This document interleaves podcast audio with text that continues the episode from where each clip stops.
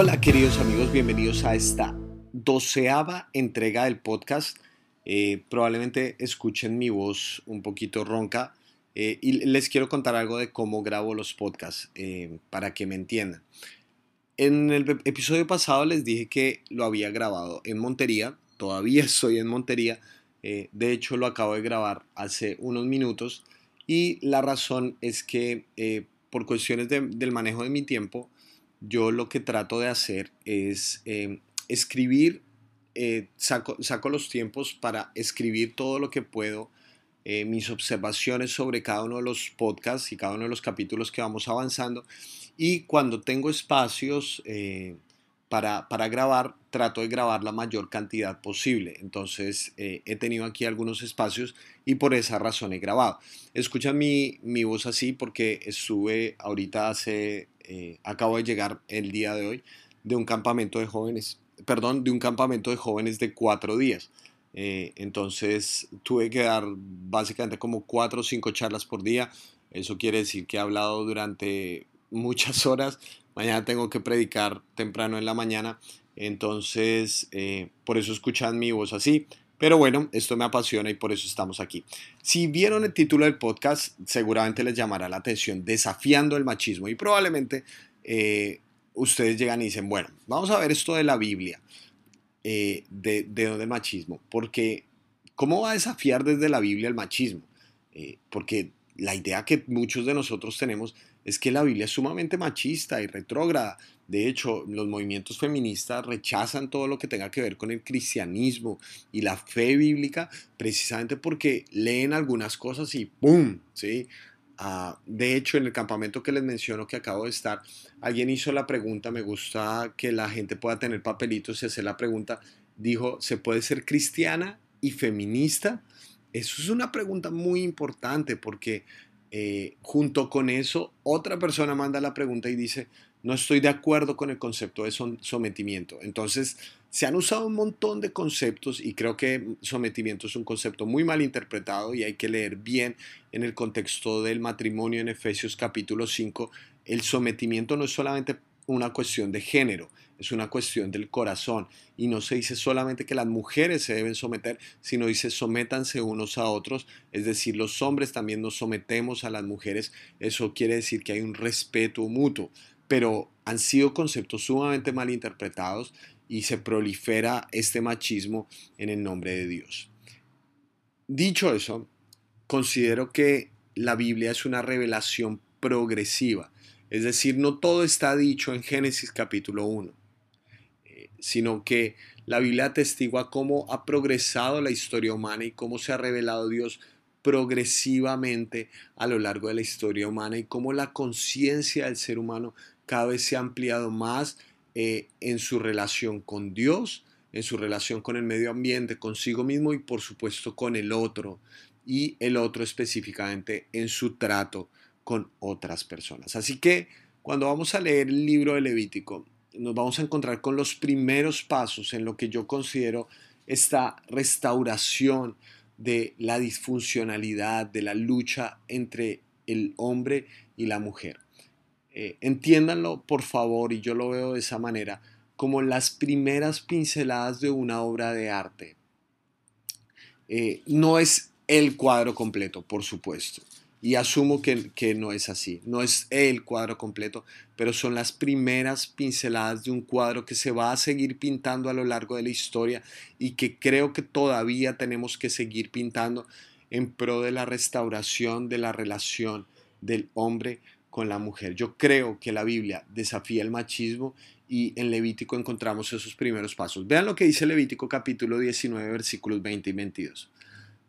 si un hombre se acuesta con una esclava prometida a otro en matrimonio, pero que aún no ha sido rescatada ni declarada libre, a los dos se les impondrá el castigo debido, pero no se les condenará a la mujer porque ella aún no ha sido declarada libre. No obstante, el hombre deberá ofrecer al Señor un carnero como ofrenda por su culpa. Lo llevará a la entrada de la tienda de reunión y el sacerdote hará expiación ante el Señor por el pecado cometido. De este modo su pecado le será perdonados. Bueno, lo primero que yo leo es esclavitud. O sea, acaban de ser liberados de Egipto. ¿Y por qué hay esclavos? Una de las cuestiones más interesantes es que la esclavitud fue una situación que el pueblo de Israel vivió durante muchos años, pero, pero, y este pero es gigantesco, pero no era una esclavitud por imposición, era una esclavitud por posibilidad, es decir, personas que traían una situación económica sumamente difícil podían ofrecerse como esclavos a, a alguien del pueblo que tuviera una mejor situación económica y esta persona lo recibía y lo trataba como un trabajador sin denigrarlo ni lastimarlo. Hay una serie de reglas muy importantes y específicas en otros capítulos del libro de Levítico sobre cómo se debe tratar a los esclavos. Esta persona era esclava, tenía alimentación, tenía cuidado, pero estaba sometido voluntariamente a, a, alguien que le pudiera ayudar. A, medida que esa persona pudiera pagar su rescate, por eso está el concepto de rescate, es porque este esclavo devengaba un sueldo. Y a medida que iba devengando ese sueldo, esa persona incluso podía ahorrar y pagarle un rescate a quien era su, su amo o su dueño. Entonces, vean que esta es, esta es una evolución de cómo era la esclavitud en Egipto. En Egipto la gente no tenía un sueldo, ¿sí? En Egipto la gente en ningún momento podía pagar un rescate, de hecho tuvieron que ser liberados, era porque ellos mismos no se podían liberar. Mientras que aquí está el concepto de pagar un rescate. Eso quiere decir que es una persona que está devengando un sueldo y en algún punto de su vida, cuando vuelva eh, a ponerse sobre sus pies, cuando la situación económica difícil pase y él vea que puede salir de esa situación, puede pagar su rescate. Entonces, eh, una de las formas como también la, gente podía pagar el rescate, específicamente las mujeres, es por medio del matrimonio, ¿sí? Que esta mujer, eh, un hombre quisiera casarse con ella. Tenía, tenía la posibilidad eh, esta mujer de, por ese medio, ser rescatada y ya no ser esclava, sino ser esposa de alguien más, ser rescatada relacionalmente, ya no económicamente, sino relacionalmente. Y bueno, hay muchos elementos culturales donde eh, podemos hablar de que la mujer no era la que escogía, sino que era el hombre. Acuérdese que son los primeros pasos, eh, las primeras pinceladas.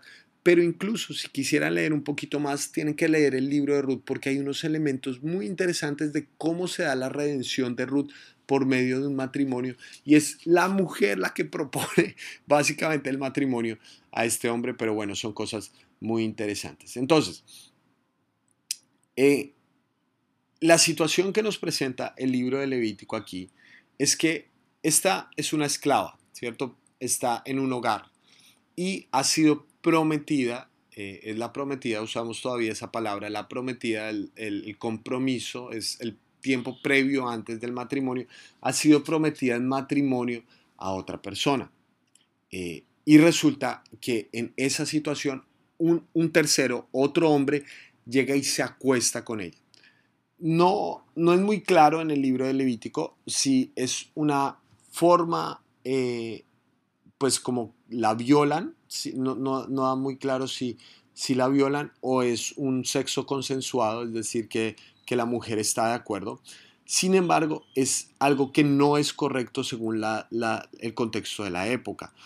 ¿Por qué? Porque este hombre debe ofrecer un sacrificio a Dios y vean que se repite dos veces la palabra pecado. Bueno, entonces, eh, por un lado se respeta la dignidad de esta mujer, ¿sí? Eh, no es correcto que un hombre que no va a ser su esposo, que no la va a liberar, se acueste con ella. Ella no es, ella no es un objeto sexual, ¿sí? Por el hecho de que sea esclava, no puede llegar y aprovecharse de su dignidad. Eh, ni mucho menos, sino que esta mujer tiene dignidad en sí misma y va a formar una nueva familia y va a escribir un nuevo destino y no puede llegar alguien según su voluntad y, atrofiar este destino.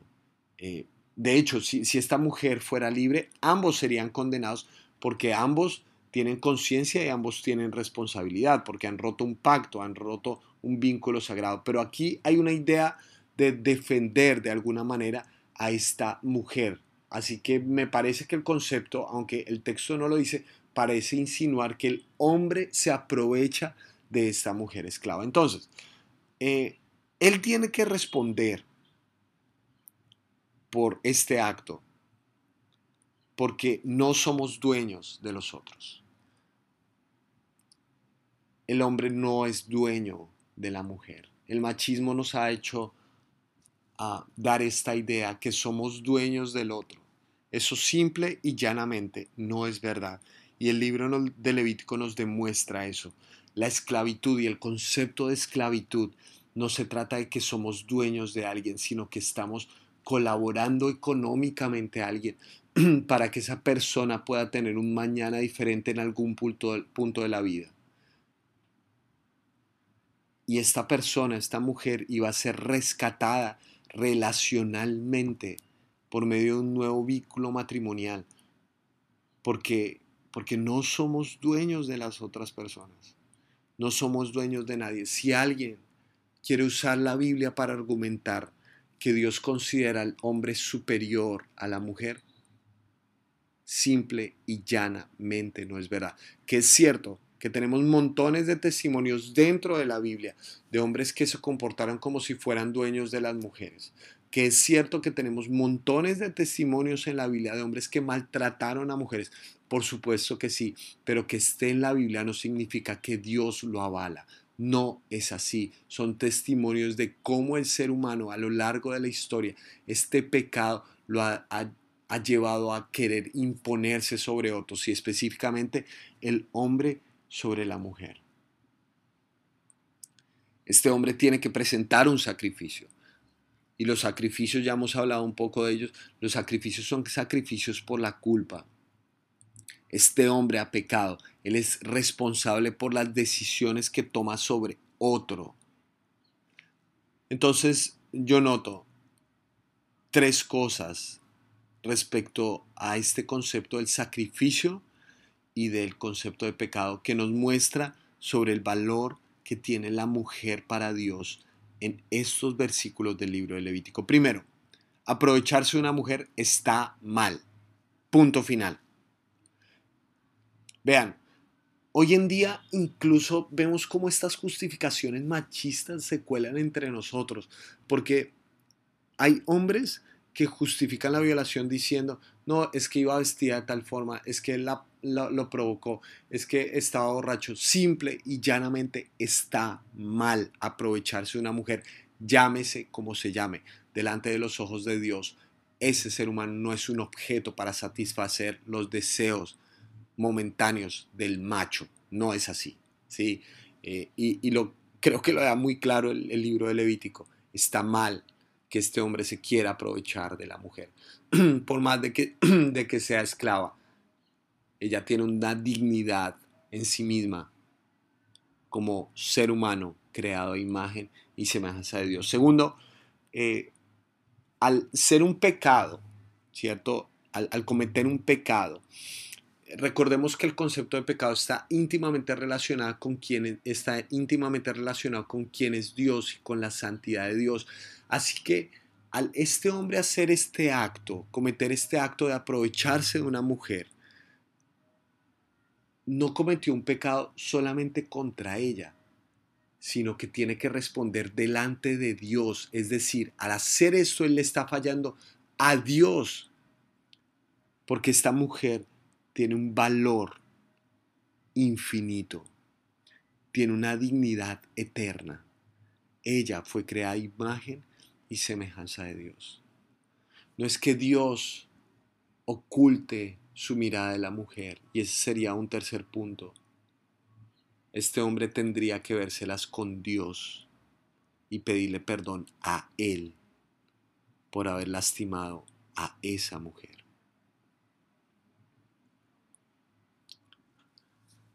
¿Y tú qué pensabas? Que la Biblia, especialmente el libro de Levítico, solamente era el testimonio del patriarcado, solamente era el testimonio del machismo y de cómo Dios sencillamente secundaba a los machos. No es así. Cuando llegase un macho de estos que creía que tenía el derecho sexual sobre una mujer, Dios dice, eso es un pecado. y tú no solamente tienes un problema porque has alterado la dignidad de esta mujer, has atentado, perdón, contra la dignidad de esa mujer. Tienes que vértelas conmigo. Tú has cometido un crimen que tiene repercusiones cósmicas. Ese es el valor de la mujer para Dios. No porque esté ya en una relación, porque a veces pensamos que es así, pensamos que en la antigüedad el propósito de Dios es que la mujer se casara y ahí tenía valor. Vean que en este momento la mujer no se había casado y aún así ya tiene un valor, ya tiene un valor en sí misma, ya tiene un valor delante de Dios y delante de toda la sociedad. Yo, honestamente, Creo que nuestra lectura de la Biblia y especialmente de textos como estos tiene que cambiar, porque a veces los leemos tan superficialmente que decimos, si ve, la Biblia apoya la esclavitud, si ve, eh, la Biblia apoya el, machismo y, y nos damos cuenta explorando un poquito más que no es así, que hecho es exactamente al contrario, que Dios, por supuesto, a partir de ahí tiene que cambiar muchas cosas, eh, que la esclavitud deje de existir, por supuesto que sí. Y, es muy interesante que quienes más lucharon en contra de la esclavitud eh, en los Estados Unidos, en Inglaterra, eh, fue el señor Wildforce. En los Estados Unidos, por ejemplo, a favor de la igualdad, alguien como Martin Luther King Jr., son personas que creyeron fehacientemente en la Biblia. Entonces, son personas que vieron en la Biblia estas, estos brochazos que nos invitan a la libertad y a la igualdad entre personas y entre géneros. Eh, entonces, si tú sencillamente dices, no, la Biblia es un testimonio de, no, vean la esclavitud, partiendo de la esclavitud, cómo a partir de ahí, de la Biblia misma, Dios está clamando poco a poco por mayor justicia y mayor igualdad entre seres humanos. Y lo vemos también en la relación de género. Claro, habrá, habrá personas que digan, pero es que la Biblia dice que el deseo será para tu marido. Eh, sí, eso lo dice Génesis 3, que, que Él se enseñoreará de ti. Sí, eso lo dice Génesis 3, pero lo dice en el contexto del pecado. Eso es lo que hace el pecado. Pero el propósito fundamental de Dios es restaurar lo que el pecado echó a perder. El propósito de Dios es que este pueblo sea santo, es decir, que ya no viva a la luz del pecado, sino que viva según el plan original de Dios para su vida. Que este pueblo ya no viva a la luz de los errores que cometemos al dañar la creación de Dios y al dañarnos a nosotros mismos y dañar nuestras relaciones. No se trata de eso, ya ser santos no se trata solamente de portarse bien, se trata de una alteración cósmica en la que yo no vivimos a la luz de nuestros errores, sino vivimos a la luz del plan original de Dios para nuestra vida. Así que si llega una persona y te dice, sí, en la Biblia dice eso, claro que sí, en la Biblia dice eso, porque la Biblia es un testimonio de lo que los seres humanos hemos hecho, de cómo la hemos embarrado desde el principio, pero también es la historia incesante de este Dios que salvajemente quiere que su creación no se quede ahí, sino que sea transformada al plan original que él tenía en mente desde un principio. Y como Dios desde Levítico está interesado en restaurar nuestras relaciones con la creación, con Él. Y por supuesto entre los géneros, donde ya este hombre no sencillamente se enseñorea sino que si pretende enseñorearse, a eso se le llama pecado. Y Dios no quiere que vivamos nuestras relaciones de género a la luz del pecado, sino a la luz de su voluntad. Y si tú te consideras cristiano, aún más, porque ya no debes vivir a la sombra de los errores que hemos cometido, sino a la sombra de la cruz del Calvario. Este es un texto que de frente desafía el machismo, porque pone a una mujer en el centro y dice, ella tiene un valor infinito y a la luz de la cruz, ella es alguien por la que vale la pena morir. Espero que tomes la decisión de desafiar el machismo y veas el valor infinito que Dios le ha dado a una mujer. Y tú como mujer, veas que Dios, desde un principio, una de sus mayores intenciones es restaurar la imagen que te ha sido quitada por causa del pecado. Espero que así lo veas y que con tus actos sigas desafiando el machismo y propendas y trabajes por la verdadera igualdad. Te mando un gran abrazo.